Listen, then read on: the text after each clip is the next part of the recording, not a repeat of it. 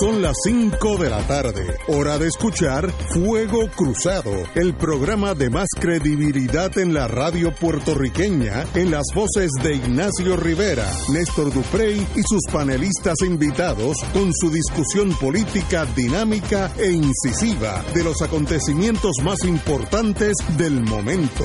Fuego Cruzado comienza ahora.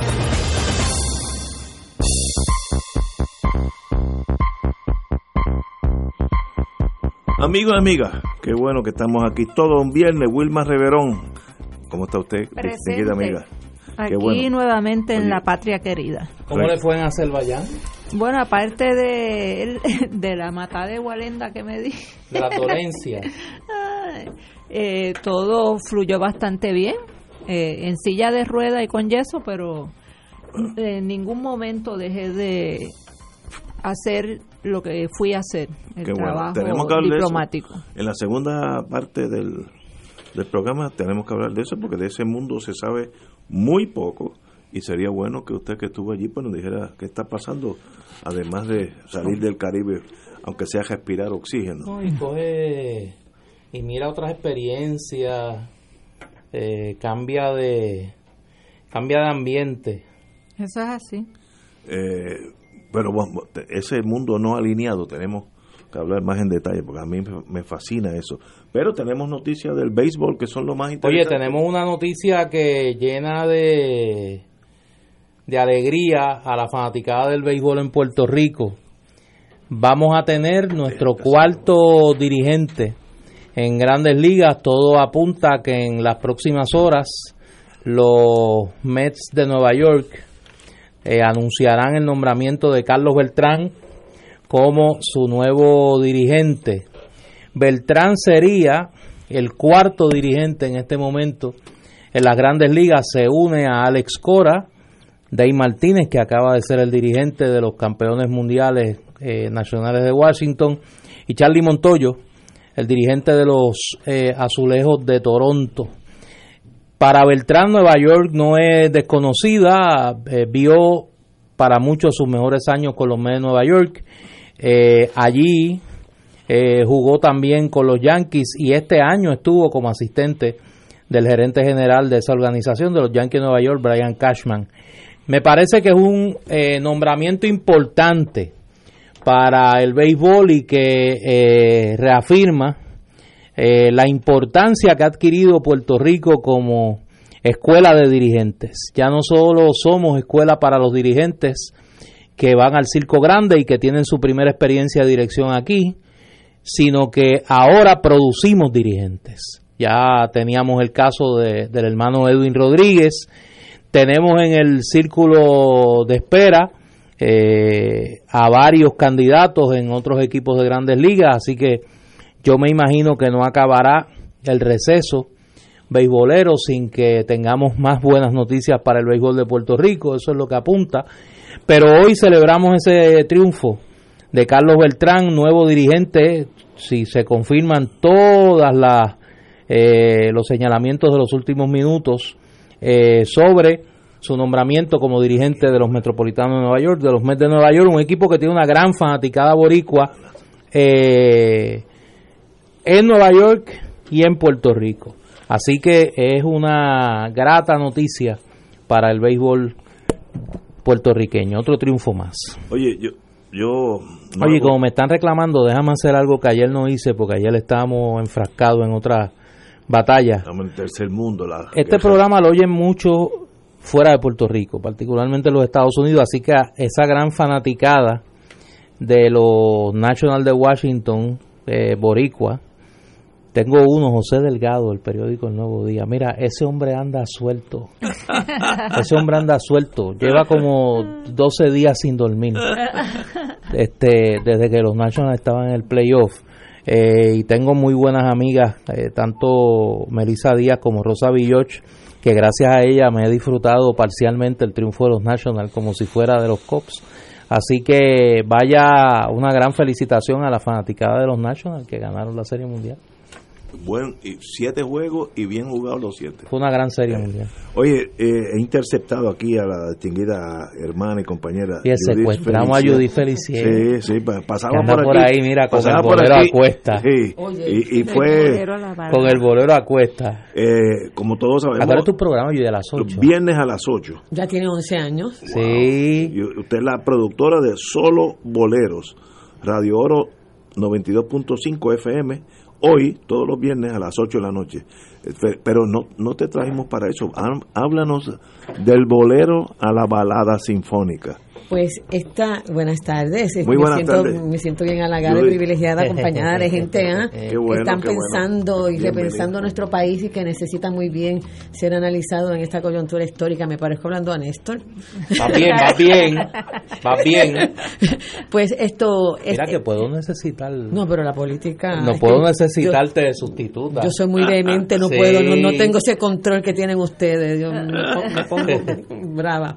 Pues esto, este, este proyecto del Bolero a la Balada es, consecuencia de la celebración el año pasado de los 10 años de Solo Boleros, que se nos ocurrió hacer una celebración en grande, así de, dramática como soy, y aquí pues gracias a, nuestro gerente general, Alan Corales, que dio el apoyo a ese proyecto, a beneficio de, de nuestras emisoras de Oro y Radio Paz, que el año pasado se hizo Boleros Sinfónicos. Y entonces este año la secuela es del Bolero a la Balada y estamos bien entusiasmados con el proyecto, puesto que tenemos una combinación de generaciones, Sophie, Glemon Roy, Rafael José, Michelle Brada y Juan Pablo Díaz, dirigidos por el maestro Rosalind Pavón, la Orquesta Filarmónica de Puerto Rico, pues tiene, tiene la virtud de darnos esa grandilocuencia de la música, una dimensión pues más dramática y más fuerte como el bolero merece. Y, la balada que es como que la hija consentida del bolero pues se juntan a ver quién gana el bolero o la balada esa es buena, esa me gusta. Muy bien. Sí, yo me quedo con el bolero. A mí me gusta la balada, pero el bolero es como que más latinoamericano, tiene más la esencia nuestra, nos llega de Cuba y, y tenemos como que una identificación más cercana sin, sin descontar que que, los nuestros, pues nuestra generación también estuvo con, con José José y con otros grandes baladistas. Mira, cuando tú quieres bajar tensiones los viernes, después que uno sale de aquí de hablar de tanto malandrín y de tanto tráfala, tú te pones a las 8 el programa de Judy. Mira, eso es Vicentico, Santo Colón. Eso que hoy es el natalicio de Santito Colón. Ay, María, pues yo tengo hoy a, a, Rafael Hernández, pero ah, muy bien. con Charlie Hernández, una joven guitarrista clásica que también canta pues los jóvenes tenemos que enamorarlos y encontrarlos con nuestra música. El bolero no pasa de moda. Exacto. Del bolero a la balada. el amor no pasa de moda. Si pasa el amor, pues no, pues no habrá bolero. Así Tiene que, haber bolero. Del bolero a la balada sinfónica, este 10 de noviembre, que es el fin de semana que viene. Domingo a las 5. Domingo a las 5, Bellas Artes y dónde se pueden obtener los boletos. Eh, bueno, esta noche en el programa tenemos a alguien de PSB que va a estar vendiendo ah. boletos, así es que pueden llamarnos directamente aquí a la emisora, pero igual lo pueden hacer. Aquí en la emisora 349-83, pero... 349-83-82. Allá en, FM, en, FM, 83, muy bien. Y entonces lo pueden hacer directamente el 620-4444. Si son cibernéticos, lo compran directo en la página de Ticket Center y yo sé que lo van a pasar bien. Un dúo se imaginan un dúo entre Rafael José y su hijo. Yo tengo aquí el programa. No pero, puedo, darle un la, pero no. Voy, a, ver, déjame ver qué les puedo contar así por encimita. Esto, Amor Perdido, ¿quién lo va a cantar? Mm, tienen que ir allá para verlo. Un mosaico de éxitos de Lucho Gatica. Bueno. Me gusta. Ah, vayan preparando el paladar musical. Sábado que el domingo que viene, 10 de noviembre a las 5 de la tarde, Bellas Artes en Santurce, del bolero a la balada sinfónica. Un privilegio tenerte aquí, Judith. Mi privilegio es mío, gracias. Gracias, Judith. Lo sigo escuchando. Buenas tardes. Y, nosotros a ti, nosotros a ti. Vayan, vayan el domingo 10 allá que lo van a pasar bien. Sí, eso, de eso no hay duda. amigos.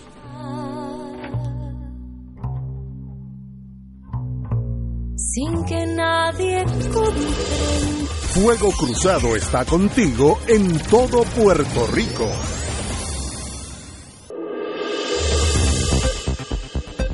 Y ahora continúa Fuego Cruzado.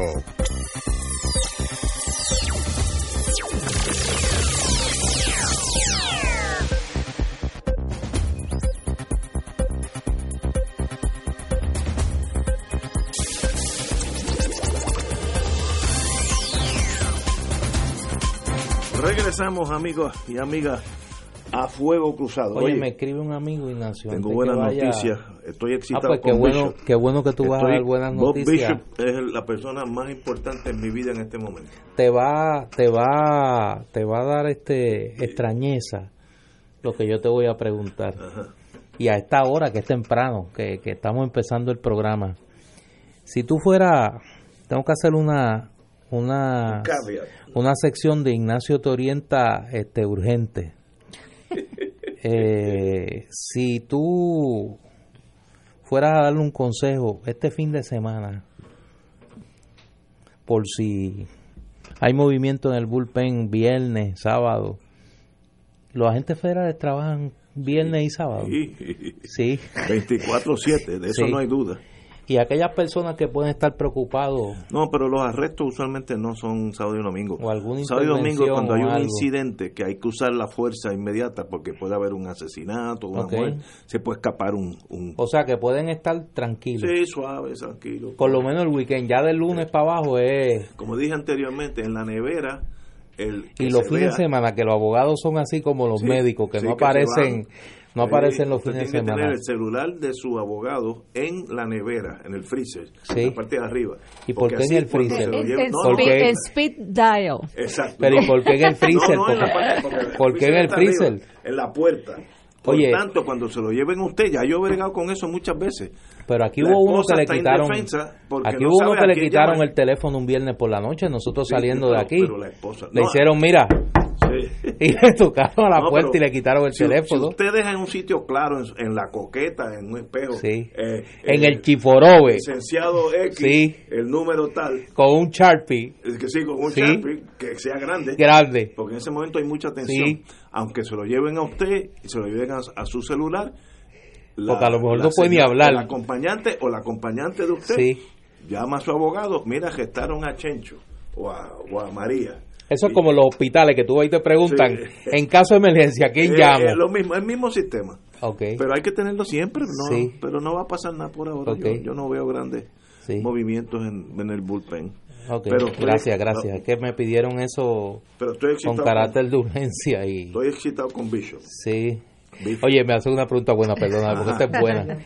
Te la voy a leer como me la, me la escriben. Y si el abogado está como pezuñe cabro un viernes por la noche. ¿Ah? Por encima de los gandules. No, no, se va por encima de los gandules. Tú lo llamas y te preguntas que qué hora es. Pues entonces espera hasta el lunes. Exacto. Porque no hay, no hay más nada que hacer. Eso, hay a veces que pasa eso, pero no, hombre, no, tranquilo. Usualmente. Como pezuña de cabro. Como pezuña de cabro, eso es un dicho de allá de, del campo. De cuando yo estaba en esa, en esa líder. bueno, congresista republicano, fíjate, republicano de Utah, Bob Bishop, ahora está a favor de que se interrumpa el trabajo de la Junta de Supervisión Fiscal si el Congreso quiere otorgarle la estabilidad a Puerto Rico. Esto es la mejor noticia que yo he visto desde que yo tenía como 14 años. Si, si nos hacemos Estado, quitan la Junta, de Supervisión Fiscal. Estoy citando a este gran hombre. y asumen la deuda, ¿eh? Asumen la deuda. No, no, deja ver. ya viene lo que se llama el small print, las palabritas chiquitas del contrato. Ok. Las letras pequeñas. Advirtió, te lo dije, si el gobierno no trabaja con la Junta de Supervisión Fiscal para establecer las reformas fiscales y políticas que se requieren, nunca vas a tener los 218 votos se necesitan para la ley que facultaría la estadidad en la Cámara. Eh, eh, así podríamos respaldar una consulta en Puerto Rico, estadidad sí o no.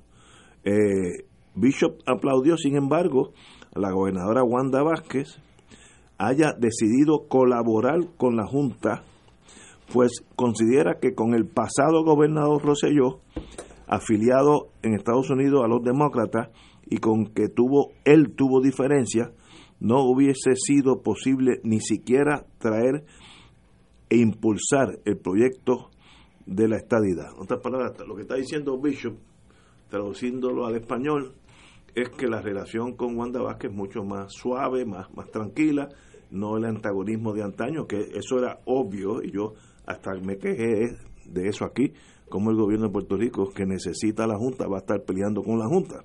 Pues Bishop dice ya con este gobierno actual es más, más suave y si estamos dispuestos a darle la estadidad, podemos eliminar la Junta. Yo no sé si este maestro está buscando votos latinos, eh, aunque en, en, Utah no hay, no hay una población latina, eh, ninguna que yo sepa, eh, tal vez me, me, equivoco. Pero, ¿qué está tratando de decirnos Bob Bishop en torno a el, su mundo de Utah?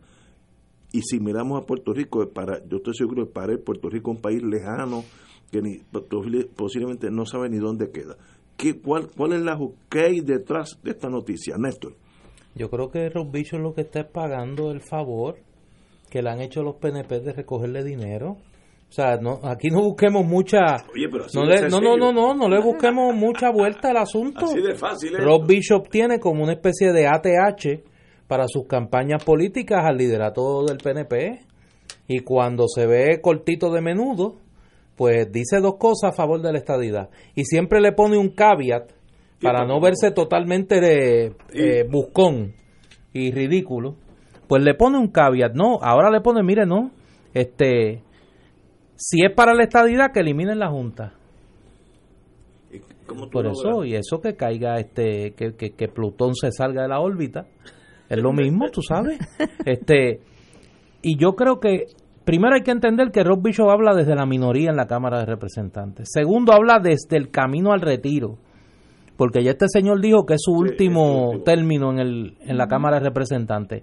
Y tercero, está pagando las deudas económicas que tiene con el PNP y con su liderato que le ha estado recogiendo dinero. Esa es la importancia que tiene la expresión de bicho. ¿Y tú no crees que de verdad quiere eliminar la Junta a cambio de la estadidad en Puerto Rico? Ahora el que me preocupa eres tú.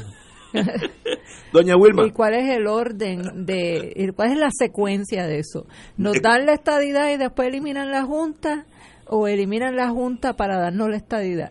Eh, ¿Qué vino primero? No, eh, él no entra en eso. Él no entra en eso. Mira, ese es el mismo señor con quien nos encontramos Marilu Guzmán y yo bajando las escaleras de uno de los edificios del Congreso donde él está, que andaba en, en sudadera, venía o iba para el gimnasio, eh, y sus expresiones fueron de la siguiente naturaleza. Eh, el problema con Puerto Rico, con el PNP, es que son unos estúpidos porque tienen gente que apoya al Partido Popular, al Partido Demócrata como al Partido Republicano. E, ese, ese es Bob Él, él es un hombre de partido. Eh, él está hablando ahí para sus gradas, este, como tú dices, no creo que sean latinos, ¿verdad? Eh, pero para la gente que le, que le consigue dinero, que el, el, sector latino que sí puede conseguirle dinero, aunque él no tenga que buscar muchos votos latinos como tal. Eh, y, él se quedó un, poco sorprendido cuando Marilu y yo le contestamos y le dijimos, pues, porque él como que partió a la premisa que uno andaba en el Congreso y era estadista. Y entonces nosotros le dijimos que nosotros no, cre no apoyamos la estadidad para Puerto Rico eh, y nosotros creemos en, en, la soberanía, en mi caso la independencia de Puerto Rico. Eso lo eh, sorprendería. Eh, y, él se quedó así como con los ojos medios abiertos, que no sabía cómo reaccionar. Este, y, le, y entonces, después que le dijimos eso, le dijimos, and we are not stupid. Este, y ahí lo acabamos del hombre se quedó ahí decidió irse para seguir su camino y despedirse, pero eh, es un hombre eh, medio ¿cómo decir? No, no es que sea bruto, porque obviamente es bruto. Burdo. Burdo. Es medio, es medio burdo. Eh, es una persona que no, que no, que no es sofisticada en el sentido de tú poder mirar a tus interlocutores y poder hacer una composición de lugar con quien tú estás hablando y tener al menos un, un, un poco de fineza, de, de circunspección, de precaución de qué es lo que tú vas a decir, sino que lo que le viene a la cabeza lo dice y lo dispara porque está acostumbrado a estar en el poder y a decir lo que le da la gana y que todo el mundo le, le, ría las gracias o, o simplemente tome por bueno lo que él diga. Este, así que eh, él, Néstor, tú que eres la, la memoria de, de aquí,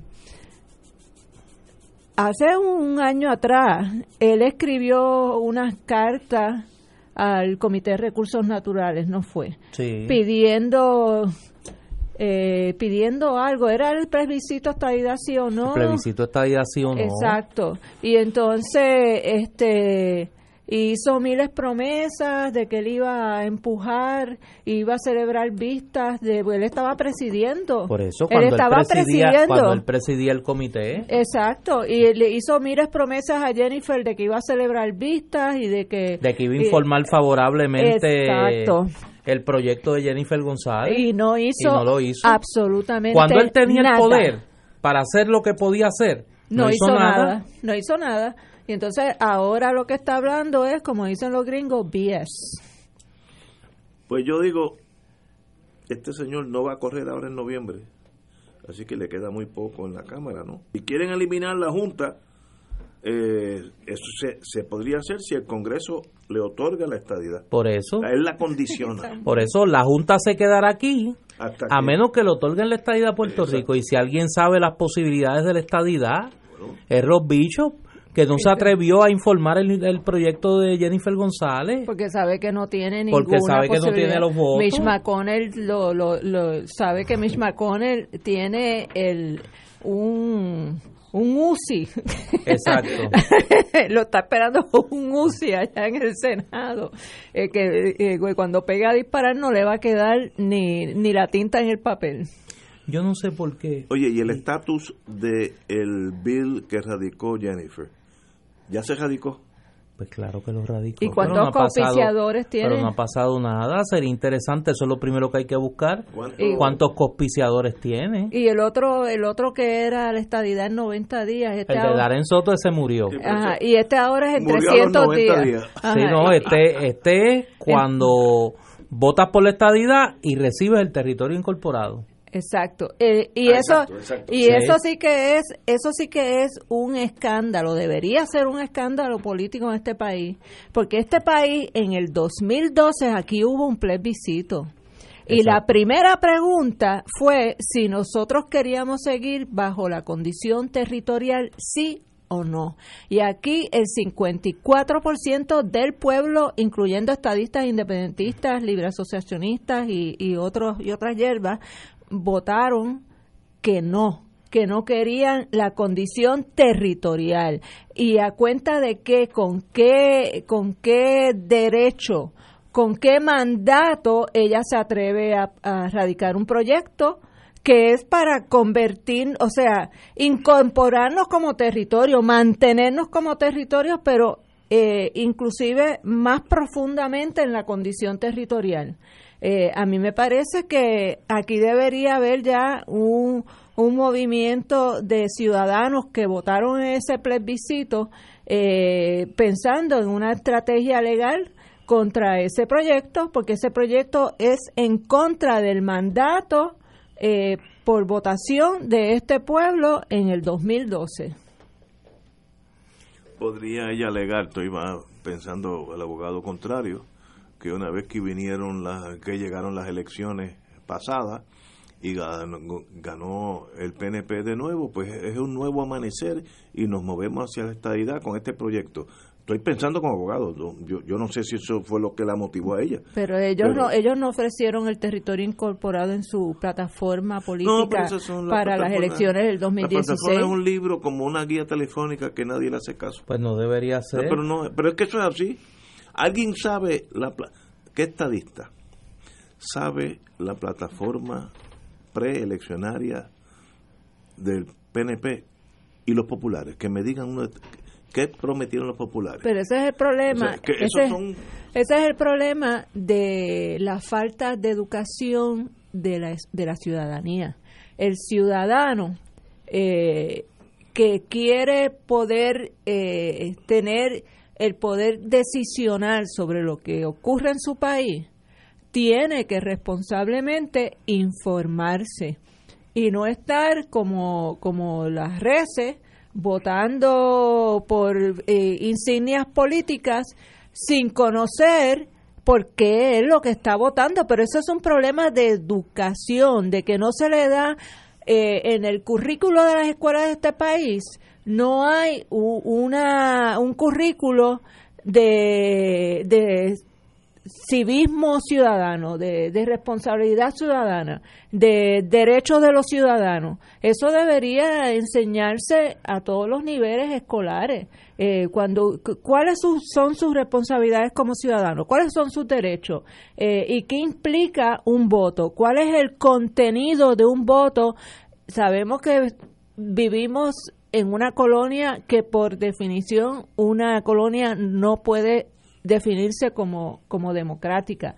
Pero aún así con esa, con ese San Benito y esa deficiencia, el único poder político que podemos ejercer eh, es ese voto cada cuatro años.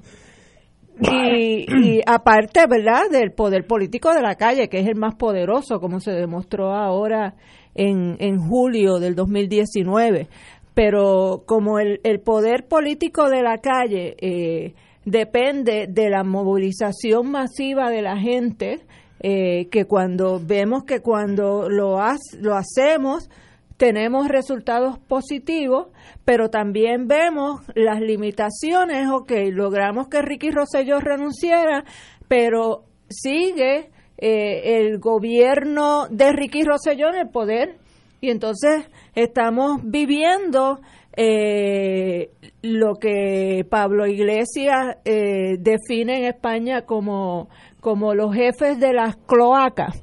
Nosotros estamos viviendo bajo los jefes de las cloacas, estamos viviendo una cloaca de gobierno eh, que lo único que produce es estiércol, que lo único que produce es eh, algo que es totalmente aborrecible y repugnante en términos de los resultados que tiene para la ciudadanía. Esto que estamos viviendo, que todos los días hay un escándalo nuevo, eh, pero no pasa nada, no hay un sistema de justicia que procese. Los federales hicieron un tour eh, y se las echaron muchísimo de los muchísimos arrestados que iba a haber y qué es lo que han producido. A, seis arrestos, como mucho.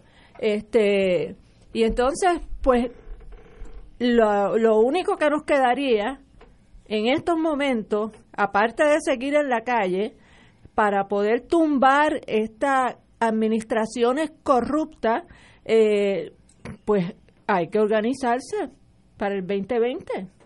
No hay de otra, porque si no, vamos a seguir bajo el reino de los jefes de la cloaca.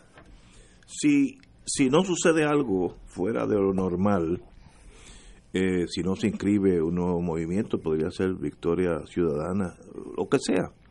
Si no pasa eso, yo estoy seguro que va a ganar el PNP y si algo sale mal, va a ganar el Partido Popular. Esa es la realidad en el 2020. Eh, es que sí, es que si el PNP gana es como para, eh, o sea, eh, sería la cosa más más sí, yo sé contra natura en estos momentos, contra todo todo tu pierna afectada sería aún más afectada por el golpe, pero pero es que esa es la realidad. en Puerto Rico se celebran encuestas informales o formales, algunas muy buenas, algunas muy malas. El PNP todavía está en la pelea, pero muy bien al día de hoy. Ah, que mañana puede ganarle el PIB estipulado porque falta literalmente un, un año, exactamente un año. Pues miren, si no pasa algo de una opción a esa masa que ustedes eh, tal vez con razón dicen que está inquieta, están eh, no representados, si, no, si todo sigue igual, eh, hay un dicho militar inglés eh, bellísimo en el norte de África. They came in the same old way and we defeated them in the same old way. Si pasa, si viene lo mismo para encima, va a pasar lo que siempre ha pasado, gana uno o dos, el uno o el dos. Mira, si no hay otra opción, e, eso, pues faltan 12 meses, eso lo vamos Por eso, antes de llegar al 2020, tenemos que acabar el 2019. y todavía al 2019 le falta le faltan 60 días. Faltan 60 días, que eso es mucho tiempo. Eh, estas declaraciones de Bishop son totalmente irrelevantes. Cuando vengamos de la pausa, yo quiero hablar de algo que creo que es más relevante, que son unas expresiones que se dieron hoy en la Cámara de Representantes eh, sobre el tema del salario mínimo, que leyeron la retina a cualquiera. Al que la, al que la lee en la Cámara de Representantes de Puerto Rico. Vamos a una pausa, eso es importante, y regresamos con Fuego Cruzado. Fuego Cruzado está contigo en todo Puerto Rico.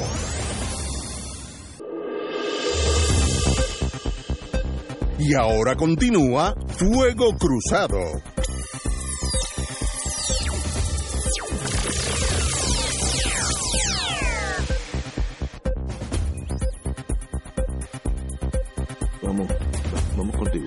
Regresamos, compañero. Comentaba que hoy en la Asamblea Legislativa, en la Cámara de Representantes, se dio una vista pública sobre el tema del aumento al salario mínimo en el sector privado. Eh, y allí estuvo deponiendo el presidente de la Cámara de, Comercio, José Ledesma. Si lo dejan, vuelve la No, no, no, pero óyete esto. Este ciudadano, a preguntas del el portavoz del Movimiento Victoria Ciudadana en la Cámara, el representante Manuel Natal, señaló, y cito, el 7 dólares 25 centavos la hora de salario mínimo da para vivir en estos momentos. Eso es embuste. Por eso, pero, pero, pero al, a ese paso. Desdice de ese señor. Bueno, a él, ese, él sabe que eso no es así. A ese paso, y lo increíble es que cuando se le pregunta por el representante del Partido Popular, Luis Vega Ramos, si él está a favor de que se elimine el bono de Navidad, dice que no. Eh, a los empleados del sector público, dice que no. Y Luis lo cuestiona y le dice, pues claro, porque obviamente es dinero que usted sabe que se va a inyectar en la economía, en el consumo durante la época navideña.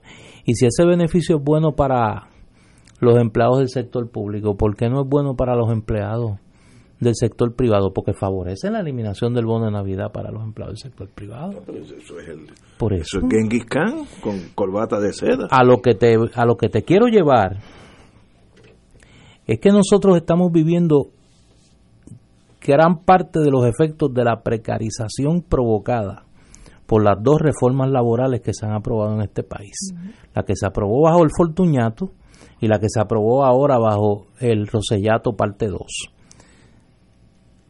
Y aquí hay gente que no, no, no se sienten saciadas en el despojo de derechos a los trabajadores y a la clase media del país, como esta postura de este señor.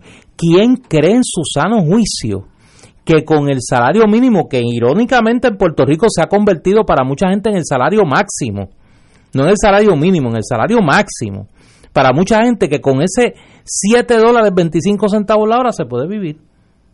Es que no se Estamos puede. hablando. Pues por eso. Si tienes un trabajo a tiempo completo, esos 7.25 son 1.256 dólares mensuales. Y con eso se supone que un padre o una madre de familia pague casa, pague luz, no- pague agua, no puede pague ser. gasolina, haga compras, si tiene que pagar plan médico aparte, No, no, no, no. eh, eh, las emergencias que surgen, si el nene o la nena tiene que ir a un colegio privado porque no tiene buenas alternativas en la pública. eh, y, y esos son los que tienen salario a tiempo completo, porque la realidad es que casi todos esos trabajos que pagan eh, 7.25 la hora, lo que te están dando son 20 horas de trabajo. No llegan a los 25, ¿por qué? Porque si llegan a los 25, entonces entra en operación, las vacaciones, Sí, la enfermedad, no etcétera. Y entonces ese trabajo part-time a 7.25 la hora son 628 dólares mensuales. ¿Quién puede vivir con 628 dólares mensuales en un Puerto Rico donde la canasta básica alimentaria nada más no te baja de 100 dólares semanales si son una pareja con un par de niñitos. Y eso es, mira, comiendo lo, lo mínimo esencial, lo mínimo esencial.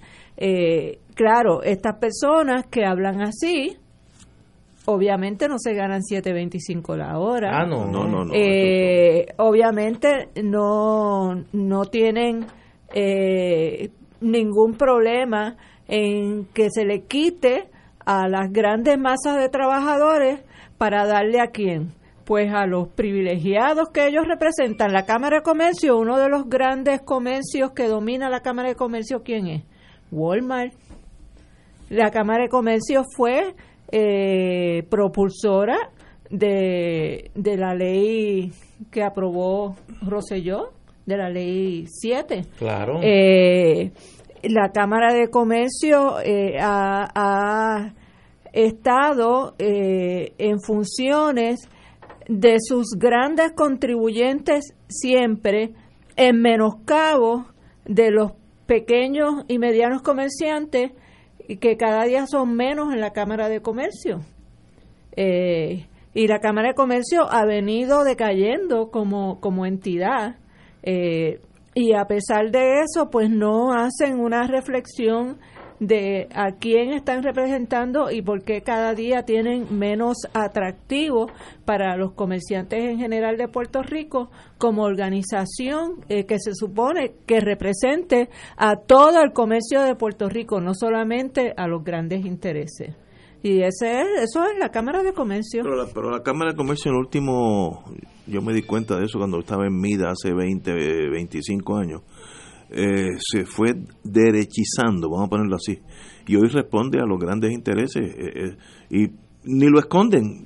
Esto que acaba de decir este señor, esto es de un derechismo que ni Trump diría una cosa así. Pues miren, pues muy bien, eso los hace más y más marginal a la vida puertorriqueña. Yo me imagino que si lo empujan mucho, dice que la esclavitud es, buena. es buena, para el clima de negocio en Puerto Rico. Y, que volvamos a la esclavitud, a la libreta de jornalero y que eliminemos el salario. al trueque. claro.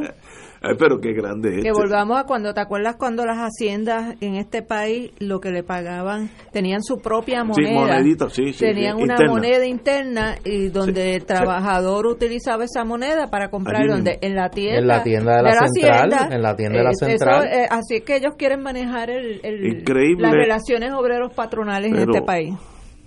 Increíble lo torpe de lo que ha dicho el presidente de la Cámara de, Comercio. Torpe es la palabra, no hay. Pero es que eso es lo que piensan. No, no, o sea, este por lo menos honesto. no, es honesto, este lo dijo, pero eso es lo que piensan y eso es lo que está detrás de muchas de las gestiones de cabildeo en la Asamblea Legislativa y por eso es que se aprueban piezas draconianas como esa.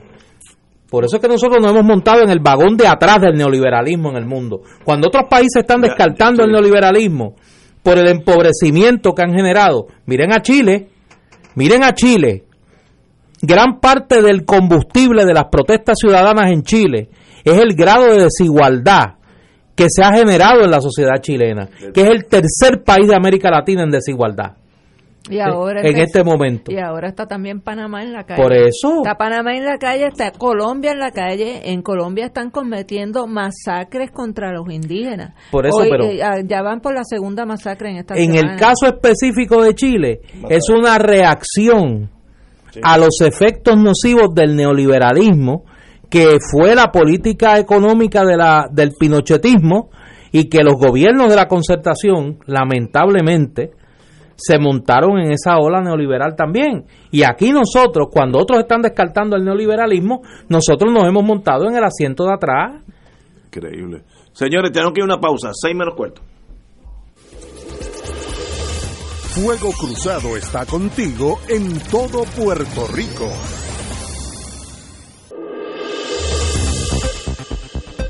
Y ahora continúa Fuego Cruzado.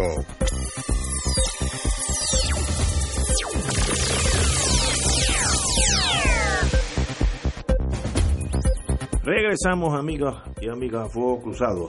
Eh, en manos del jurado el caso, este es el caso del hijo del exalcalde de Guaynabo City, eh, que es una demanda por acoso sexual, y en este momento, en el día de hoy, el jurado está deliberando, así que puede ser que esta tarde el juez usualmente a las 6 cierra operaciones y a menos que el jurado desee regresar el sábado, lo que harían es continuar el lunes. Así que este caso llegó al final, como todos sabemos, el señor... no, pero eh, recesaron hoy hasta el lunes. Hasta el lunes, ya, ya, ya recesaron. El señor uh, O'Neill Rosa, el hijo del alcalde, había transigió su caso personal con la querellante y ahora queda el caso ante el jurado de la responsabilidad del municipio por no uh, por no haber tomado las medidas cautelares que tenía que hacer. Un caso se puede ganar, se puede perder, no sé, pero eh, eh, eh, son casos importantísimos y ya los los topos están rodando por la mesa, así que ahora vienen los abogados que hemos esperado por un jurado. No hay cosa más tensa y dolorosa en el sentido de tensión de estar esperando por un jurado. Cada minuto parece que usted estuvo allí sentado una semana, hasta que salen y, y dan el veredicto. strike, voy a los tres, pero, pero esa espera para los abogados no, no es fácil. Pero un caso desgraciado demuestra una actitud casi de eh, latifundio eh, en el municipio del, de Guaynabo, donde los hombres hacían o no hacían cosas que sencillamente eran indebidas, vamos a ponerlo así, por, por ser fino. Eh, y no y, ahora vienen todos esos problemas del alcalde que va para juicio y a su hijo que también ese ya está en juicio así que en el plano civil no no no en el plano criminal bueno eh, ¿Cuán, cuánto tú crees que dure esa deliberación? Depende, mientras más dure, peor para el demandante, porque es que hay dudas. Cuando un veredicto viene en media hora, si yo, yo cuando era fiscal, yo sabía que ya estaba muerto. Ahora, si pasaban de cinco horas, seis horas, es que hay dudas y uno, el demandante, empieza a preocuparse. Yo no sé cuándo empezaron a deliberar hoy, así que no sé si llevan una hora, dos o cuatro pero yo creo que terminarán el lunes. El lunes ya es, de esperar un veredicto. Una cosa o la otra. o sea, ¿tú no crees que pase del lunes? No, yo creo que hasta el lunes. Porque empiezan a las nueve, en lo que se dan el café y la cosa. Nueve y media, diez, empiezan a deliberar y ya para las cuatro o las cinco debieran saber una cosa o la otra. Yo no, yo no sé, eh, yo no estuve allí, así que no sé cómo fue la evidencia, pero ya veremos. Eh, hace unos días, el el presidente de Estados Unidos, que me da hasta grima pronunciar su nombre, el presidente de los Estados Unidos, Donald Trump, indicó, y lo vi, lo fanfarrón que es, que dijo que Estados Unidos, los comandos de los Estados Unidos, habían eliminado a ISIS al matar a el Baghdadi, que ya no había más ISIS, y eso demuestra una ignorancia, no una ignorancia, pero que, que es casi cómica, y hoy el grupo Estado Islámico anunció el nombramiento, el nombramiento de su nuevo líder. Eh, y confirmaron que el señor Baghdadi murió hace unos días. Eh, se nombró a Abu Ibrahim al-Hashini. Eh, Abu Ibrahim al-Hashini como el nuevo líder del grupo. Así que, bueno, mataste el comandante, pero ya hay un comandante, así que ese problema... Se pasa igual que con los carteles de la droga aquí. Sí, es lo mismo. Así que esa, eso, lo que él dijo, que ya se había eliminado ISIS, que la, una gran victoria, pues esos son sueños y los sueños, sueños, son.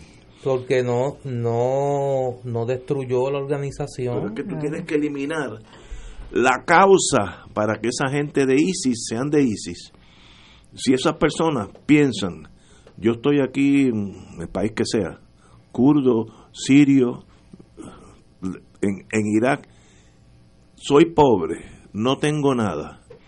Mi hijo va a ser igual de pobre, no tiene nada. Mis nietos, mis bisnietos, ¿qué yo tengo que perder excepto rebelarme? En un país que tiene petróleo, si, hablamos del norte de Siria y, e Irak, no debiera haber pobres. Así que mientras exista esa desigualdad dentro de ellos mismos, no va a haber ISIS, pues yo, yo lo haría. Si yo sé que mis nietos y mis bisnietos van a ser eh, miserables porque yo no tengo forma de que ofrecerle una vida mejor, pues la forma en las calles. Esa es la razón de ISIS, no es Baghdadi ni el nuevo maestro este, ¿cómo se llama? Este, este señor Abu Ibrahim al-Hashimi. Ellos son los líderes de unas causas sociales que explotan armadas en esos países con las armas. Lo mismo de los el millón de chilenos que salió en, en Santiago en esta semana pasada. Lo mismo, así que no son los que salieron, es las causas que lo tiraron a las calles. Ese es el problema. me, pongo, hablo de Trump, me da hasta todo. Oye, usted le da alergia, le da alergia en serio. No puedo, no puedo, Oye, hablando de la política norteamericana, se, se retiró Beto O'Rourke, el ex congresista que estaba aspirando a la nominación demócrata para la presidencia. Ya se van, eso es saludable para el Partido Demócrata, que empiecen a salirse porque tú no puedes ir a una primaria con 25 candidatos, no, eso no es posible tienen que eliminarse y sacar dos o tres, y de, esos dos o tres, que deben ser los mejores de los tres, que gane el que saque más votos. Pero Exacto. Hasta, ahora tienen demasiado de división los demócratas. Pero eso se va a ir, ese, sí, filtro. Ese, ese grupo se va a ir reduciendo luego del caucus de Iowa, que es temprano en el, en el 2020, y se va a reducir mucho más después de las primarias de, de New Hampshire. En medio de eso, quizá de aquí a, fin de año, en la medida que otros candidatos tengan los mismos problemas de Beto O'Rourke, que fue muy honesto y dijo, mira, yo no he podido levantar eh, el, el dinero el dinero para la campaña y esto es una campaña este muy muy cara pues obviamente yo creo que otros van a van a empezar a retirarse yo creo que ese grupo de senadores, que son muchos que están aspirando, se va a reducir dramáticamente y al final quienes van a quedar eh, son dos o tres, literalmente. Que, es lo que eso es lo que debiera pasar. Y, Exacto. Y que gane el que saque más votos. Tenemos que ir a una pausa, pero como nos faltan unos minutos, voy a decir a una... Mira, para que tengamos para que tengamos una, una idea del calendario del calendario demócrata la primera primaria de los demócratas es eh, en febrero 3, el caucus, los caucus de Iowa. Luego en febrero 11 viene la primaria de New Hampshire y en febrero 22 los caucus de Nevada. El 29 la primaria de South Carolina y el 3 de marzo es el Super Tuesday, Super Marte. Yo estimo que al final del camino van a quedar eh, Joe Biden, va a quedar Elizabeth, eh, Warren, y va a quedar, Bernie Sanders. Eh, yo creo que Bernie se va antes de lo que mucha gente cree, con mucho dolor en el alma lo digo. Yo creo que, que en la política norteamericana segundas partes no suelen ser buenas. Y yo creo que la campaña de, de Bernie Sanders ha tenido el problema de que tiene una competencia a la izquierda, en la izquierda fuerte en Elizabeth Warren, que es una figura nueva en el campo primarista, que tiene un atractivo eh, por su condición de mujer y me parece que en ese sentido no es tan joven, no es tan joven. pero, pero, yo que digo, ahí es que voy, el problema no es que Warren sea joven, el problema es que ya eh, la salud de Bernie Sanders ha estado bastante comprometida y yo creo que eso pues tiene un efecto político. Eh, ahí está Kamala Harris, que yo creo que va a llegar también en ese último en ese último grupo y Joe Biden. Yo la incógnita para mí, soy honesto, es Biden. Biden ha tenido unos unos altibajos por eso. bien brutales. Por eso, eh, para mí esa es la incógnita en esa carrera. ¿Cómo, cómo resultó, no, cómo, resultó cómo, eh, Biden, perdón, cómo el, ex vicepresidente Joe Biden va a, va a pasar ese, esos primeros, esas primeras contiendas, el caucus de Iowa particularmente y las primarias de New Hampshire, donde ese electorado demócrata es mucho más liberal que, eh, que, la media política norteamericana. Y Warren ha ido subiendo de respaldo. Los demás no cuentan ni para Pul ni para sinceramente. yo creo que tu análisis es correcto. Eh, no me sorprendería que Warren sea una de las finalistas Yo creo que es de la... o candidatas. Sí. Y también creo y que... yo creo que Estados Unidos está listo para una mujer presidente. Sí, bueno, mira, mira lo que tenemos ahora, cualifica casi cualquiera. Yo creo- no, Con este juñame, yo no, que no. los demócratas pueden sorprender con un ticket de mujeres. Sí. Yo creo que los demócratas podrían sorprender con un ticket de mujeres y eso pues sería, como dicen los norteamericanos, un game changer. Sí, sí. Y ella está capacitada, uno la oye y tiene tiene una cabeza sobre sus hombros, así que No, y entonces tienes a Kamala Harris, que es una figura interesante, también. porque es mujer, es afroamericana, pero a la vez tiene un discurso en una... Y es ex, ex militar ella, ¿verdad? eh, eh, es Sí. ex fiscal. Ex fiscal. y entonces tiene un discurso sobre el tema de la del crimen y el tema de la seguridad ciudadana bastante moderado. Yo creo que, que hacen una combinación interesante. tenemos que ir a una pausa, amiga, son las 18 horas. Fuego Cruzado está contigo en todo Puerto Rico.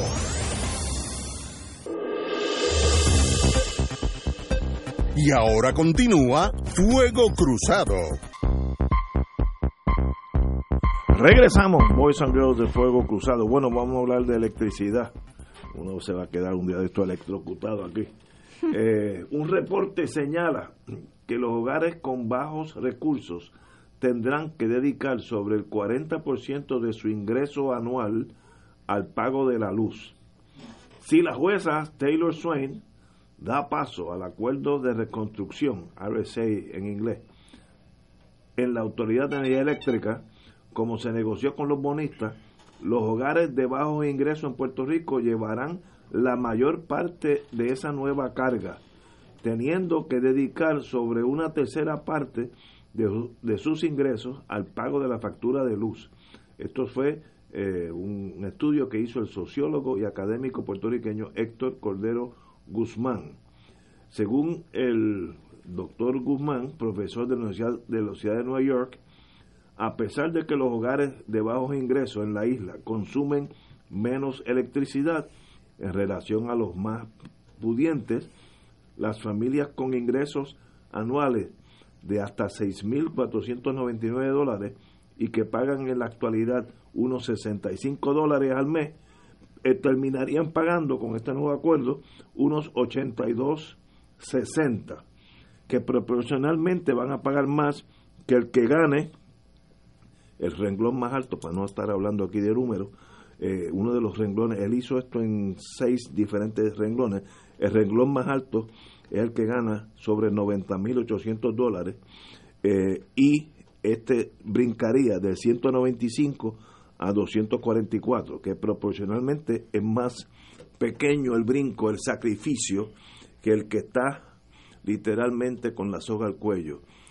Y yo que no sé de estadística mucho, pero de sentido común, y no se puede invertir eso, que mientras más pobre eres, menos vas a pagar proporcionalmente, hacerlo al revés, lo que están haciendo, pero al revés, y el que paga, el que gana sobre 90.800 dólares, va a pagar proporcionalmente más de lo que va a pagar Doña Yuya, que tiene dos bombillitas y un radio de batería, porque ah, eso es todo lo que puede pagar. Y en Puerto Rico hay gente que ya está en ese nivel. Yo, yo conozco gente que están en ese nivel. A ese le van a dedicar subirle esos eh, casi 50%.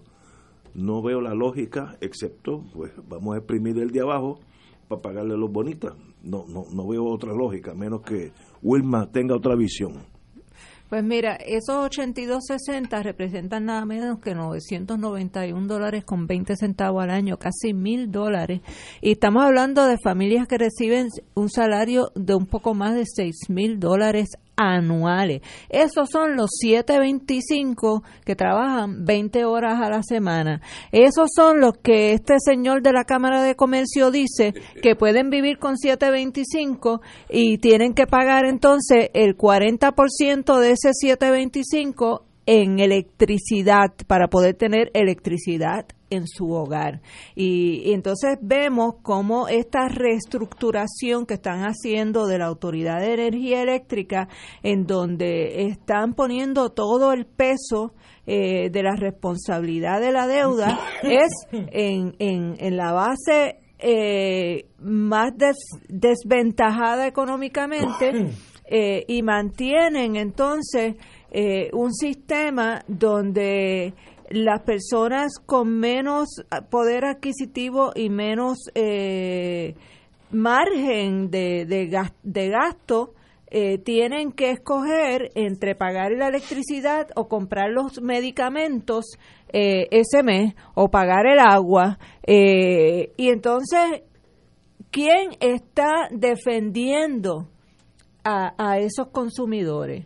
porque ahora vemos en las noticias eh, que la gobernadora de Puerto Rico está en una actitud de, muy colaborativa con la Junta de Control Fiscal. La Junta de Control Fiscal eh, está avalando ese tipo de reestructuración. La jueza Taylor Swain, pues es una jueza que está allí eh, pasando juicio para favorecer a quién? Pues a los que el sistema favorece, que son los acreedores en este caso, los acreedores de la Autoridad de Energía Eléctrica. El otro día, la persona que supuestamente representa a los consumidores en la Autoridad de Energía Eléctrica, que no recuerdo el nombre, parece que me traumaticé demasiado como para quedarme con el nombre grabado, cuando oigo, después de haber tenido a un Carlos Gallizá representando a los consumidores en la, en la Junta de la Autoridad de Energía Eléctrica, Hmm. que, que daba la batalla eh, hasta, hasta el último suspiro por defender los intereses de los, del pueblo, pues entonces de momento tenemos un representante del consumidor que está totalmente de acuerdo con la reestructuración y en, la, el cielo paz y en la tierra gloria eh, y, estamos totalmente desprotegidos, no tenemos un gobierno que nos proteja, no tenemos representantes de, de los consumidores en la Autoridad de Energía Eléctrica que nos, que nos defienda. Eh, y sobre todo los, los, más humildes del país, los que trabajan, porque entonces encima de esto estamos hablando de un país donde eh, menos del 40% de las personas hábiles para trabajar están actualmente trabajando, que son los que que son los que los que estamos hablando de los que sí están trabajando en la economía formal eh, y que rinden planilla y que le descuentan de sus contribuciones, pues esos a 7.25 la hora le van a quitar 40% de sus ingresos para que paguen la electricidad. Pero, ¿y cuán cuantón podemos ser como pueblo? Es que no se puede seguir así. Estoy de acuerdo contigo. Un amigo mío que sabe de ese mundo de estadística me dice que mi tesis es incorrecta porque aunque le cobren mucho más el de arriba, como son muchos menos, generan menos ingresos. Eh, aunque aunque coge la alcancía y la pongas patas arriba, los de arriba son muchos menos, por tanto, aunque contribuyan el doble, van a generar mucho menos ingresos. Que si coge la, la, pirámide, eh, los de abajo, esa, esa pirámide se ensancha hacia la pobreza y ahí hay mucha más gente, literalmente millones, que puedan contribuir y eso genera más dinero para los bonistas. Pero es que los de arriba son los que más consumen, porque son los que tienen aire acondicionado pues, central, tienen tres mini, tres splits en la casa, duerme con aire acondicionado, tienen la piscina con la bomba cogiendo todo el día. Este... Pero lo, lo que está diciendo el amigo mío bancario es que si tú estás buscando generar dinero, olvídate de la justicia, porque si mencionamos la palabra justicia, pues nos quedamos aquí.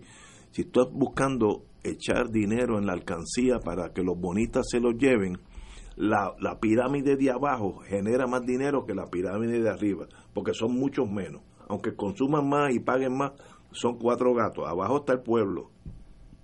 Así que veo, yo creo que aquí la, la injusticia es este pueblo está destinado en los próximos 5 o 10 años a ser más y más pobre con la desventaja o ventaja que soluciona sus problemas con JetBlue y acabó de ser de Puerto Rico. Nosotros ahí leí en, algún lado por aquí que el año pasado se fueron sesenta y pico de mil personas netas. Llevamos un trend que todos los años se van 60. Eh, eh, digo, el año de, de, la, de, la tormenta fueron 200 o 300, pero eso es una, una excepción. Pues nos quedaremos sin gente, los mayores aquí y los que no pueden moverse a Estados Unidos por la razón que sea desde psicológica hasta física. Eh, nos quedamos un, pueblo abatido por el destino. lo veo venir como un marullo que viene hacia la playa y uno está allí básicamente a la merced de la profundidad de ese azote. La pobreza viene, bueno, ya, ya llegó, pero va a, ser, va a seguir incrementando su, su azote a todos los puertorriqueños. Y esto de electricidad apunta a eso. Vamos a hacer la persona que trabaje, como tú dices, Wilma, part-time, ese está contra la espada de la pared, va a tener que tener tres trabajos. Es que no hay otra forma, tres trabajos como, como, ya los hay. Vamos a una pausa, amigo. Eh, pero... Vamos a una pausa. Fuego Cruzado está contigo en todo Puerto Rico.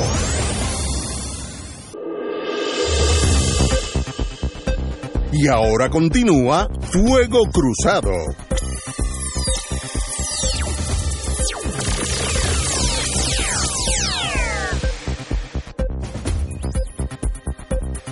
Wilma, usted tiene la palabra. Sí, aquí quiero corregir la información. No estoy hablando de Ramón Torres como representante del interés público.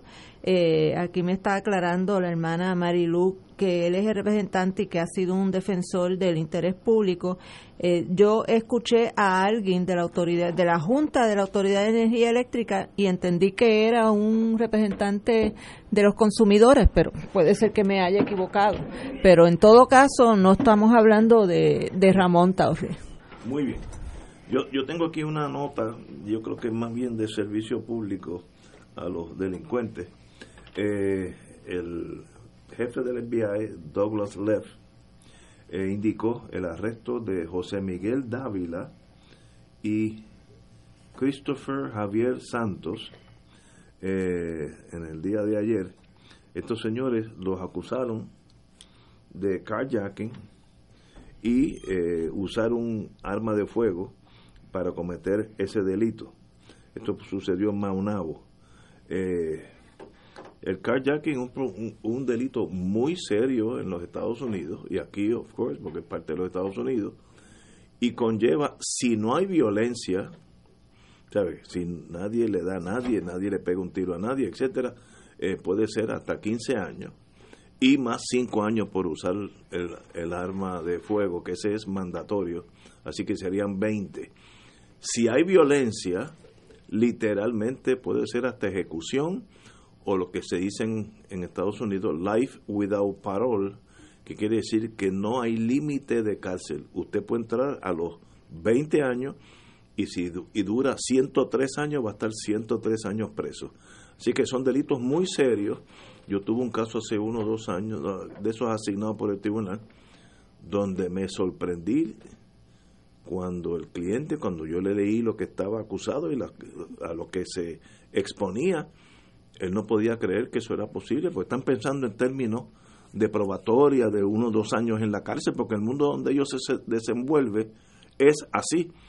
Y en el carjacking, aunque sea la primera vez que cometes un delito, tienes récord limpio, nunca vas a misa todos los domingos, te van, si hay violencia, te pueden echar life without parole y tu vida desaparece. De esos hay varios ya en Puerto Rico. Y esos muchachos, dito, me da una pena, un día lo coge un avión de los Marshall, lo lleva a Dios sabe dónde, en Mississippi, Alabama, hasta en Alaska hay una prisión, para los que son más duros. Eh, le digo esto para que piensen antes de cometer ese error máximo en su vida, que el carjacking es un delito muy serio en el gobierno federal y le dedican muchos agentes a trace, en la búsqueda de estos señores. Así que estos dos pues tienen yo diría un problema en los próximos meses donde tal vez negociar sea la mejor de las formas. O sea que cuando ellos andan buscando a la gente, normalmente la encuentran. Sí, ellos, ellos tienen hasta avioncitos de esos que mientras uno sale de aquí hay un avioncito que lo está velando. No, están en serio. velando. No, sí, lo están velando. Sí. Eh, eh, eh, Si te quieren coger, te cogen. Ay, bendito. Aunque te Sí. vayas a Bulgaria, allá te arrestan. Y ahí no cuenta eso de, mira, que yo tengo a, como decía la plena de Mon Rivera, yo tengo mi abogado Rafael Martínez Nadal. Eso no cuenta. Ahí. No, Sí. no, no, el delito ese. Sí. Pero hay otros que son más, más suaves. Pero allí no es como la sala de... de no, son como delitos llegar a... ¿Cómo es lo que van ustedes los, los abogados? La regla Cuando- seis, regla Cuando seis. arrestan a la gente por Sí, las sí, noches. sí, sí, Eh, en, eh, bo- en bonche. Eh, lo sí, traen sí. en bonche. A la sala de investigaciones, a la sala de investigaciones. Seis. que Eso no, No, es que ellos mismo. un- a veces un salto Sí. afuera. Pero no, son delitos Que serios. tú llegas allí con un abogado eso de, mira, pundonoroso, como decían antes. No, yo he visto. Eso no cuenta. Mire, yo he visto. No hay cosa peor cuando una persona se da cuenta que su vida terminó. Yo tuve un caso hace 10 años, caso de droga. Él había sido reincidente, él era de San Tomás. Y lo cogieron con 5 kilos, etcétera, etcétera, lo que fue, unos agravantes más o menos. Y fue la primera vez en mi vida que un juez dijo delante de mí, life without parole, y luego le explicó, mire, lo que quiere decir eso es que usted nunca va a salir de prisión, nunca. Se porta bien, se porta mal, se mete a la religión que usted desee, muere en la cárcel. Y ese muchacho, santomeño, yo lo vi morir de pie. Ahí yo me di cuenta que él primero desconocía de esa severidad y segundo que su vida desapareció. Hasta de eso hace 10 años, pues le faltarán 90 más. Cuidado con cucar el toro, porque ese imperio cuando quiere ser duro es durísimo. Y tal vez con razón. Un carjacking que maten a una señora porque para quitarle el carro, esa persona merece eh, ese life without parole. Bueno, pero anyway, ese se da más bien servicio público. Este, ya daremos. Eso es una sección, eso es un Ignacio Torienta eh, agrandado. Bueno, ¿qué quiere decir? Tú que estás en ese mundo parlamentarista, aprueban las reglas del juicio político de Trump. Ayer, mucha gente, yo oí en la radio hoy, como que ya viene, viene el residenciamiento, y eso no es correcto. Me gustaría, usted que tiene más experiencia en la Cámara, eh, tuvo unos añitos, ¿qué quiere decir? Aprueban las reglas del juicio. Bueno, sencillamente lo que se aprobó ayer es una resolución de investigación que mandata a, entiendo que es el comité de lo judicial de la Cámara de Representantes Así fue. a que celebre vistas públicas eh, con el tem- sobre el tema de el posible residenciamiento al presidente. Eh, la resolución esboza las reglas y el procedimiento que se va a llevar a cabo en la investigación, incluyendo la presentación pública de evidencia y cómo el presidente y su equipo legal pueden eh, acceder a ella y eventualmente cuando si se aprobaran los artículos de residenciamiento y se lleva a cabo el juicio político que no es en la Cámara, es en el Senado, pues los abogados del presidente tengan acceso a la evidencia. ¿Qué es lo que ha ocurrido aquí? Habían como cinco comités en la Cámara de Representantes, el Comité de Inteligencia, el Comité de lo Judicial, el Comité de Supervisión Gubernamental de, eh, de Oversight, que estaban eh, investigando distintos aspectos de la conducta del presidente Trump, particularmente en el tema de las relaciones exteriores. Unos estaban investigando su manejo del tema del FBI, el despido de James Comey, otros estaban investigando la trama rusa, otros estaban investigando la trama ucraniana, es decir, distintos ángulos donde en el curso de las investigaciones se tuvo acceso a información que podría implicar la comisión de delitos que pueden considerarse ofensas procesables en un juicio de residencia. La Cámara lo que ha hecho es, tomando como base esas investigaciones, aprobar una resolución que ya formalmente abre un proceso de investigación, uno solo, conducente a probar si la conducta del presidente puede ser causal de residenciamiento. En ese proceso la Cámara va a citar a vistas públicas, ya ha tenido acceso a información a través de esos cinco comités en vista ejecutiva, cita vista pública, donde obviamente los abogados del presidente van a tener acceso a la información, pero en esta etapa de los procedimientos, recordemos que es una vista legislativa, donde la defensa del presidente, me imagino que en el caso de la Cámara la tendrán un sector de la delegación republicana, sino su totalidad. ¿Por qué? Porque esta resolución se aprobó, y por qué digo un sector o la totalidad, porque esta resolución se aprueba en una votación básicamente partidista, 232 votos a favor, 196 votos en contra.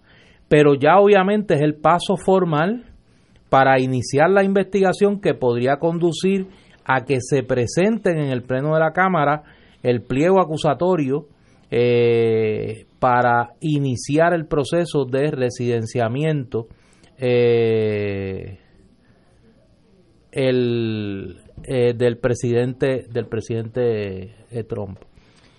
Y se fue por línea partidista. Partidista básicamente, sí. Estrictamente. No hubo ningún republicano que cruzó para el lado No, no hubo a uno. No, favor de no los hubo uno. artículos de, de Sí, en el. Senado ya, ya hay varios, eh, he leído varios artículos de la prensa norteamericana donde se señala que el que ya hay eh, miembros republicanos del Senado que están comenzando a mostrar reservas sobre la conducta del presidente y que podrían ser potenciales votos a favor del residenciamiento del presidente. Claro, ese residenciamiento necesita para que lo, cada artículo, cada acusación eh, prospere, necesita el voto de dos terceras partes de los miembros del Senado.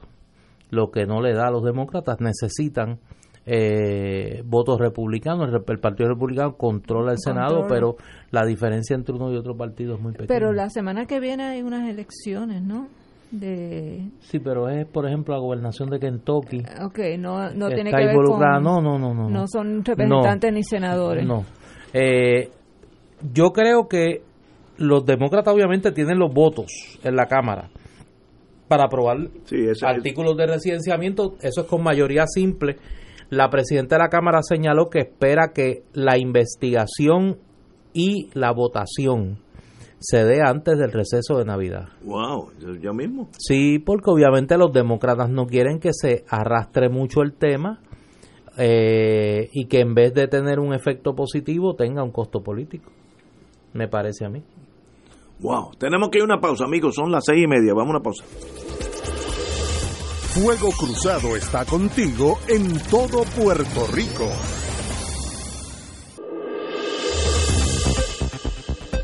Y ahora continúa Fuego Cruzado.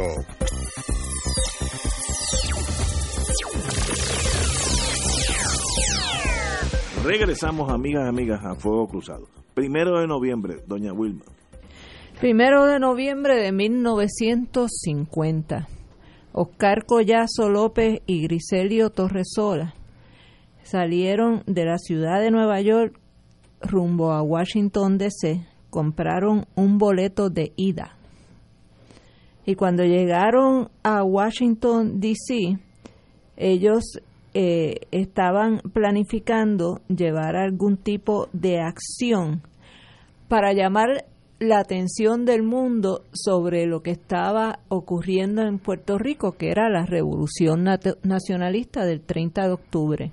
En los medios de prensa internacional y de Estados Unidos se había estado tratando de proyectar lo que estaba pasando en Puerto Rico como una guerra civil entre puertorriqueños. No se mencionaba que era una revolución nacionalista contra el colonialismo, el imperialismo norteamericano en Puerto Rico. Y por instrucciones de don Pedro Albizu Campo, eh, pues ellos decidieron que tenían que hacer algo que llamara la atención inequívocamente a lo que estaba sucediendo. Así que se pusieron de acuerdo, se armaron y se fueron para Washington. Cuando ellos llegaron a Washington, su intención era atacar la Casa Blanca. pero la noche antes del atentado, el 31 de octubre, decidieron eh, dar una vuelta en un taxi para estudiar el territorio donde iban a efectuar la, la acción armada. Y el mismo taxista es el que les informa que el presidente de Estados Unidos, en ese momento Harry S. Truman, eh, no estaba viviendo en la, casa, en la Casa Blanca porque la Casa Blanca estaba en remodelación. Así que, eh, que, y que el presidente, donde sí estaba residiendo en esos momentos, provisionalmente era en la Casa Blair.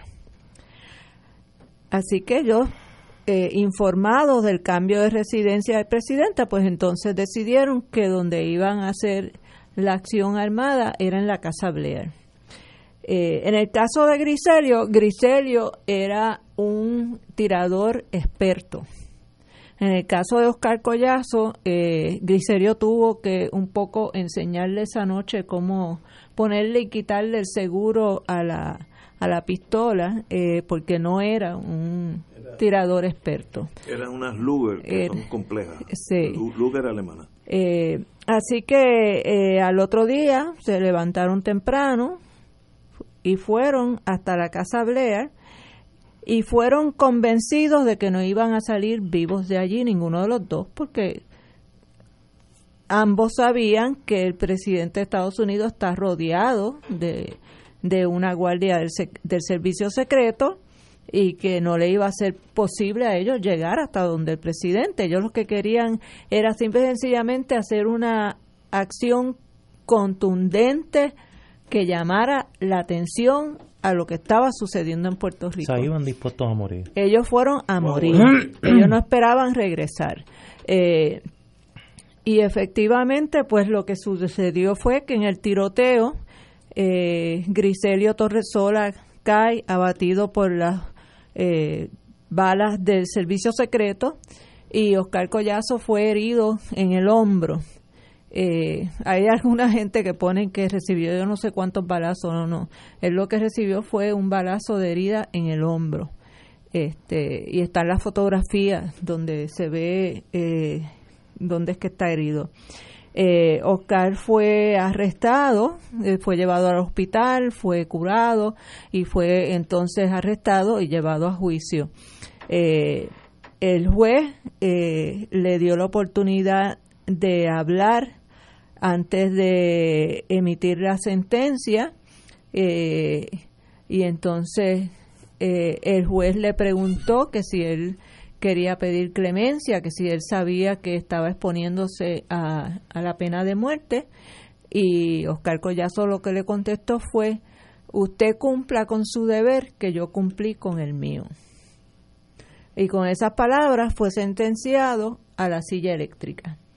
Eh, eso ocasionó que hubo, hubiera una campaña eh, internacional y en Puerto Rico pidiendo la conmutación de la pena de muerte eh, y eh, exactamente el 25 de julio en hora de la, de la mañana de 1952 el día que se iba a, a establecer inaugurar el Estado Libre Asociado eh, el presidente Harry S. Truman emitió la conmutación ah, de la pena de muerte eh, y a una sentencia de por vida. Oscar Collazo estuvo preso durante 29 años y en el 1979 salió junto a los otros héroes nacionalistas que habían efectuado los actos de del Congreso de los Estados Unidos el primero de marzo de 1954 y estuvo con, entre nosotros hasta el 1994 cuando murió ya a la, edad de 80 años. Eh, Oscar era una persona eh, sumamente afable, tranquilo, cariñoso, humilde, sencillo eh, la gente que lo conoció le tenían un gran respeto y un gran cariño, eh, tanto por su humanidad, eh, su humildad, como por su capacidad intelectual, porque Oscar era un hombre que, aunque autodidacta, dice en la leyenda que se leyó la biblioteca completa de, de Leavenworth en Kansas durante su confinamiento, aprendió francés y leía escribía francés. Eh, aprendió francés porque le tocó un francés que habían arrestado por narcotráfico como compañero de celda. Y entonces Oscar tocaba la guitarra, tocaba guitarra clásica. Y el francés le pidió que le enseñara a tocar guitarra. Y entonces él le dijo pues yo te enseño a tocar guitarra y tú me enseñas francés. Y así aprendió francés. Eh, era un lector voraz, eh, yo estuve sostuve correspondencia con él eh, después de mis años de adolescente hasta que él salió y no había tema que no se pudiera abordar con él porque él estaba al día. Una de las razones por las cuales él quiso aprender francés, porque como en la cárcel le censuran todos los periódicos, eh, los periódicos que no censuraban eran los que venían en el idioma francés porque los no tenían personal que entendiera francés, que pudieran hacer la censura. Así que así Oscar Collazo pues se, se nutría y se informaba de todo lo que estaba pasando en el mundo. Eh, aquí, así que 69 años después, eh, Oscar y Griselio deben estar en la memoria de, de todos los que aman esta patria como dos personas que movidos por el amor a su país, por las ansias de libertad de su país, estuvieron dispuestos a dar lo máximo que puede dar un ser humano, que es la, vida. Amigo, amiga, no tengo más que añadir a eso, ya que eh, comparto la lealtad del que sea. Eh, esa gente me mueve a mí, como yo digo, cuando yo estuve en Vietnam, si algo yo puedo admirar es esos hombres chiquititos con corazón de acero y los admiro, aunque en aquel antes de mi tiempo estaban en contra de, los intereses de Estados Unidos o al revés, pero igualmente a estos dos puertorriqueños. Eh, tenemos que ir a una pausa, son las 5 menos cuarto y vamos a una pausa. Fuego Cruzado está contigo en todo Puerto Rico.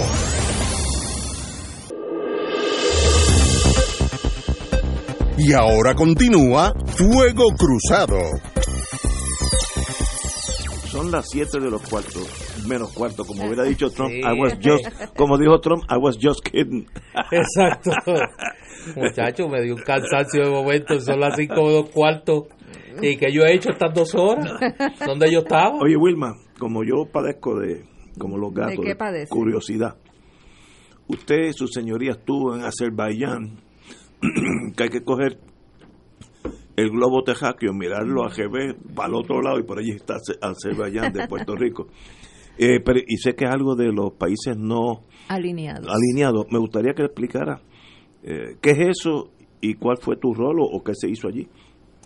Pues mira, eh, el movimiento independentista nacional ostosiano eh, tiene un asiento como observador en el movimiento países no alineados que es heredado desde la época del MPI, desde 1964 el movimiento independentista de Puerto Rico ha estado representado eh, en el movimiento países no alineados como, como observadores, eh, como movimiento de liberación nacional como una vez estuvo la, la, African National Congress, como estuvo la SWAPO de Namibia, como estuvo el Fretilín del Timor del Este, eh, todos los movimientos de liberación, eh, pues en algún momento han sido miembros del, del movimiento de países no alineados. El movimiento pues se compone de 120 países de Asia, África, América Latina y hay algunos países europeos como son por ejemplo Azerbaiyán en lo que se considera Eurasia, ¿verdad? El Cáucaso. Este y asimismo pues eh, eh, están otros países de la región. Eh, y en Azerbaiyán acaba de asumir la presidencia del movimiento. La presidencia del movimiento se escoge cada tres años, se cambia. Eh, eh, estaba Venezuela en la presidencia, Venezuela sale de la presidencia y se le pasa a Azerbaiyán. Eh, esto es por regiones. en la próxima presidencia de tres años, esto empieza en el 19, termina en el 22, en el 22 le debe tocar a un país africano, que todavía no se han puesto de acuerdo de quién va a ser. Esto era una reunión, eh, lo que llaman eh, la cumbre de los jefes de Estado, la décimo octava cumbre de jefes de Estado. Estas reuniones son precedidas primero dos días de reuniones de especialistas, que son más o menos los que redactan los documentos y los preparan, que se le pasan entonces dos días a una reunión ministerial, los ministros de Relaciones Exteriores entonces terminan de dar todas las discusiones y preparan ya el documento final que se va a presentar en la cumbre de jefe de Estado, que son los que tienen la última palabra sobre los documentos. Las batallas internas que se dan allí, pues tienen que ver, eh, por ejemplo, eh, en esas discusiones que hay eh, intervenciones, ¿verdad? De, todos los todos los países que solicitan la palabra. Por ejemplo, nosotros en el MIN tuvimos dos intervenciones. Tuvimos una intervención en la ministerial que la que la tomó el compañero Francisco Santiago, copresidente del MIN, que tiene 26 años, era el delegado más joven de toda la cumbre este, y dio su discurso en la ministerial eh, y después eh, yo tuve la intervención en la cumbre de jefe de estados como tal. Son intervenciones pequeñas de cinco minutos, la de la cumbre de tres minutos eh, para los observadores. Los jefes de estados tienen cinco, pero en realidad si se, si se pasan pues no les dicen nada a los jefes de estado, pero los que estamos allí de observadores pues, tenemos que tener un poco más cuidado con eso. allí, por ejemplo, pues se da la, se dio una controversia entre India y Pakistán por el asunto de la cachemira, eh, eh, donde la India acusó a Pakistán de que Pakistán eh, estaba utilizando el territorio de Cachemira para acciones terroristas y que Pakistán es un país terrorista, que es una amenaza contra el mundo. los pakistanes a su vez pues les reportan que no, que la Cachemira siempre ha sido parte de, Pakistán este, y que la India los despojó de, lo que es legítimamente de ellos. Eh, también se dio entonces la controversia eh, entre Myanmar, eh, también con Pakistán por el asunto de, de los Rohingya, eh, perdona, con Bangladesh, de Myanmar con Bangladesh por el asunto de los rohingyas que han tenido, que hay, ha habido como un genocidio en Myanmar contra los rohingyas, irónicamente estando en el poder la que fue premio Nobel de la, de la paz, Sin Jung Kim, eh, resulta, eh, que resulta que es una mujer racista y que ha, ha permitido eh, que se cometa este genocidio contra los rohingyas eh, y los rohingyas entonces han emigrado masivamente hacia Bangladesh eh, huyendo al genocidio y entonces Bangladesh pues está pidiendo la luz de, por, por seña, porque es una, ¿verdad? Estamos hablando de cientos de miles de personas que, que el gobierno de Bangladesh tiene que asumir responsabilidad por alimentarlos este, y proveerles eh, campamentos de refugio, etcétera.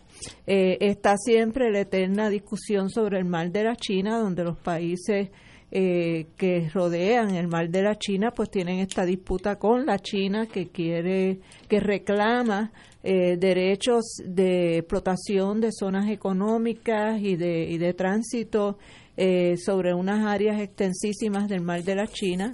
Este, están los eh, para los azerbaiyanes pues fue bien importante que la que en la cumbre de jefes de estado se incluyera en el lenguaje nuevamente la denuncia de, de lo que es un territorio que le que pertenece a Azerbaiyán y que está en posesión de los armenios. Ellos llevan mucho tiempo con esa pelea, eh, pugna territorial.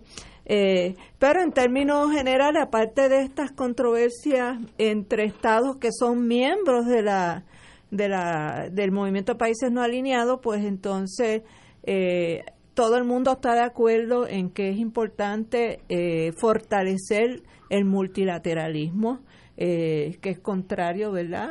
Al, mundo bipolar. Eh, todo el mundo está de acuerdo en que los conflictos internacionales deben tratar de solucionarse mediante la negociación y el diálogo.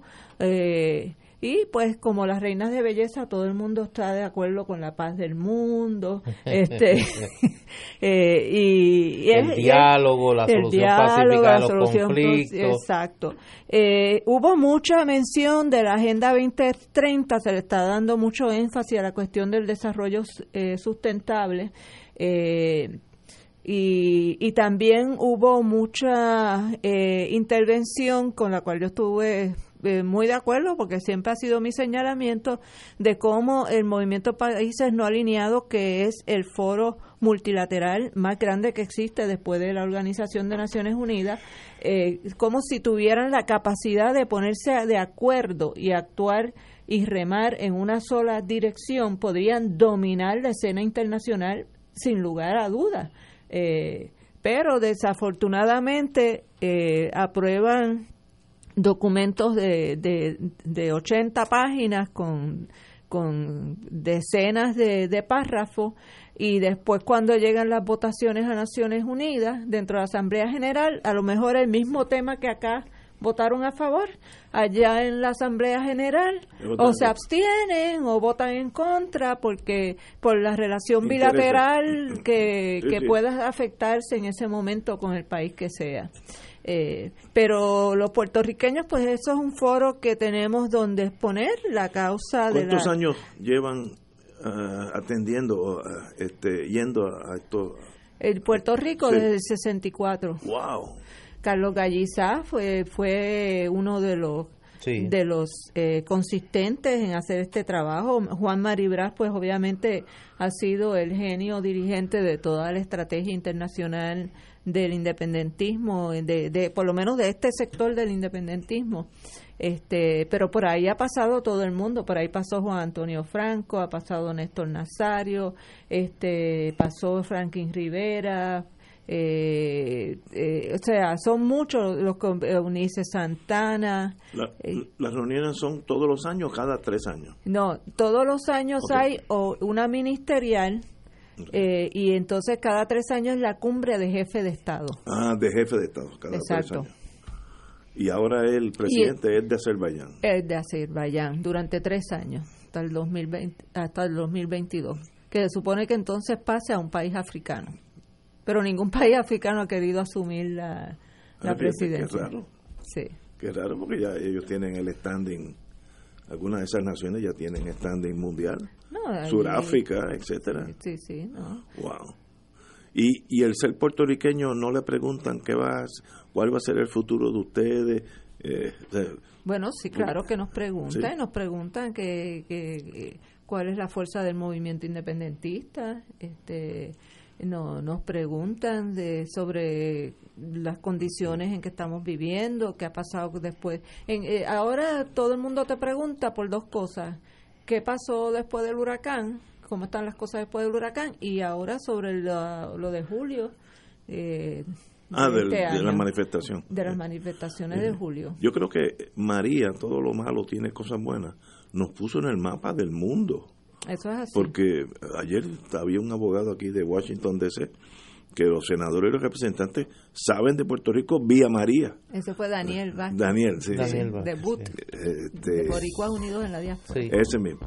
Decía que, que eso ha ayudado mucho porque el senador de North Dakota ahora sabe que Puerto Rico sí es parte de Puerto Rico, le, pasó una, es parte de Estados Unidos, le pasó una tormenta, lo desbarató. Pertenece a, pero no es parte toda esa, toda esa Pero un privilegio tenerte aquí, Wilma, de, back in the US of A, como diríamos allá. privilegio, usted le rinde mucho honor. Eh, para nosotros es un honor que usted esté aquí con nosotros. Gracias. Todos los días. Señores, vámonos una pausa, pero bien grande.